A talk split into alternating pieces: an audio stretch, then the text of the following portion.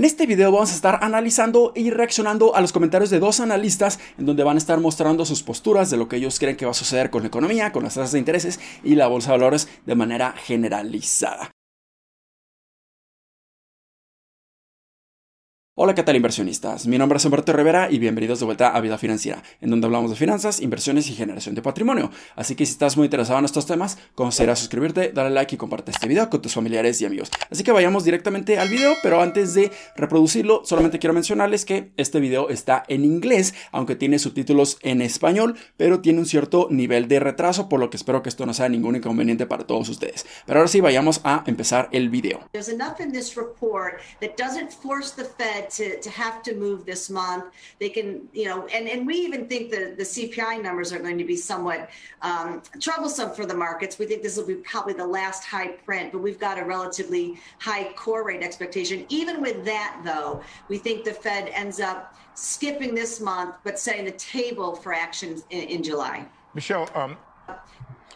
Ok, aquí menciona esta lista la posibilidad de que veamos la siguiente lectura de la inflación, o sea, la lectura de la inflación correspondiente para este mes de mayo de manera anual, que pudiéramos ver algo de problemas, pudiéramos ver incluso una inflación mucho más caliente, mucho más elevada de lo que muchos estaban esperando, y que pudiéramos ver que la Reserva Federal aún no termina en subir las tasas de intereses. Y aquí nos muestran algunos de los incrementos que han hecho a lo largo ya de más de un año para intentar frenar la alta inflación que hemos estado viendo. Pero en mi opinión, creo que el incremento incluso que vimos en mayo fue completamente innecesario. Este incremento de 25 puntos básicos fue completamente innecesario porque ya la inflación está muy por debajo de las mismas expectativas y ya en este momento la inflación está por debajo de la tasa de referencia de la Fed. La tasa de referencia de la Fed en este momento se encuentra entre 5 a 5.25%, mientras que la inflación se encuentra por debajo del 5% pero esta analista simplemente piensa que vamos a tener problemas con la inflación en esta nueva lectura en mayo. Pero en mi opinión creo que esto es muy muy equivocado. Si nosotros nos vamos a Trueflation, esta es una métrica completamente independiente a la métrica oficial del gobierno de Estados Unidos y aquí nos puede decir de una manera mucho más certera cómo realmente se encuentra la inflación. Si vemos la inflación reportada cada uno de los días durante el mes de mayo, podemos ver que desde el primer día la inflación reportada no se encontraba ni siquiera en un 4% se encontraba por debajo de un 4%, 3.95%, después empezó a bajar, bajar, bajar, bajar, seguía bajando, a mediados de mayo se encontraba en 3.5% aproximadamente, seguíamos bajando, bajando, bajando, hasta finales de mayo es cuando vimos que por fin rompimos la barrera del 3%, o sea, la inflación se reportó por debajo del 3% y esto claramente nos estaría diciendo que la inflación se pudiera estar reportando por abajo del 4% fácilmente o al menos en un 4.1% muy por debajo de las mismas expectativas. La última lectura de la inflación anual reportada en abril fue de 4.9%. Así que fácilmente, según los datos de Trueflation, pudiéramos estar encontrando que la inflación reportada en mayo esté por debajo del 4% y eso para mí sería excelente. Y ahí pudiéramos ver cómo encontramos mayor separación entre la tasa de referencia contra la inflación. Y ahí no existiría ningún incentivo en lo absoluto para que la Reserva Federal siga incrementando las tasas de referencia, porque eso simplemente puede estar ocasionando una recesión, algo terrible para la economía y eso no es lo que quiere la Reserva Federal. El único objetivo de la Reserva Federal es mantener una inflación completamente saludable, incrementando las tasas de intereses y mantener una tasa de desempleo sumamente baja. La tasa de desempleo se encuentra sumamente baja y la inflación ya está bajando. Así que en mi opinión no hay ningún incentivo para que sigan incrementando las tasas de referencia y creo que este comentario no está muy muy certero o al menos esa es mi opinión, pudiera estar equivocado, pero yo le veo mucho mucho optimismo a los mercados y la bolsa piensa y yo concuerdo que la inflación ya está bajo control y simplemente es mantener estas tasas a estos niveles y esperar que la inflación llegue a la inflación objetivo de un 2% aproximadamente y ahí ya pudiéramos comenzar a bajar las tasas de intereses nuevamente. Pero los comentarios del analista realmente no me gustaron para nada. Ahora vayamos a este otro video de otro analista que es Tom Lee. Let's bring in Tom Lee from Fundstrat Global Advisors. Tom, I love to have you on. You've got a bold perspective that you always bring. Um, how how much higher can the S&P go throughout the year now that we got this debt ceiling issue mostly taken care of? What is the catalyst to move up?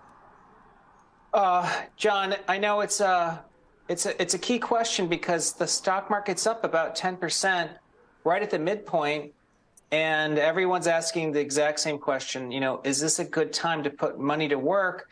Can I make money in the next six months? I think there are some reasons uh, for stocks to actually advance probably another 10% at least into year end to get towards the old highs. Uh, first, I do think inflationary pressures, even though it's a mixed picture, are really in a sustained path downward. Um, we're getting sort of like fluky data, but you know, this week the, the used car data really pointed to inflation cooling You know, that's a huge weight in the CPI. Bueno, aquí mencionan comentarios muy muy interesantes. Está diciendo que incluso pudiéramos ver una posibilidad de que el S&P 500, la bolsa en general, tenga un desempeño aún más positivo, un incremento adicional de un 10% sobre ya este incremento o desempeño positivo de un 10% que ha tenido el S&P 500 en este 2023. Así que si vemos el desempeño del S&P 500 en lo que va de este año 2023, tiene un desempeño de más de un 10%. De hecho, ya estamos llegando a un 12% porque este video fue de hace un un par de días antes. Pero si nosotros alejamos la gráfica, vemos que a principios de enero del 2022 fue cuando el S&P 500 llegó a máximos históricos y todavía tenemos una corrección desde esos puntos máximos de un 10%, más de un 10%. Entonces le falta aún más por recuperar terreno al S&P 500 y posiblemente, según los comentarios de Tom Lee, pudiéramos ver aún un 10% adicional llegando prácticamente a máximos históricos o muy cerca de hacerlo.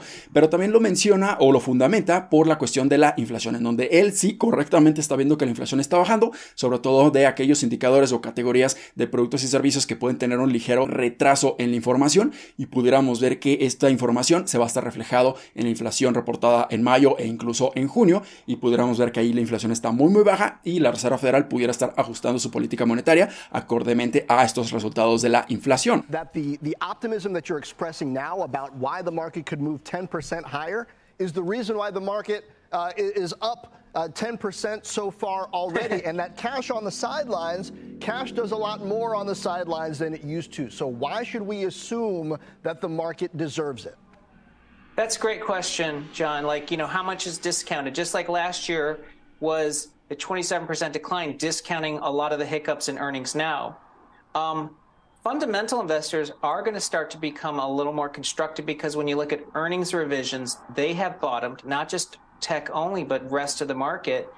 And when we look at things like technicals, such as you know price to 20 day or price to 200 day, more stocks are beginning to participate. So even though breadth hasn't been great, I think there's now a chance for investors to say there's a catch up trade coming.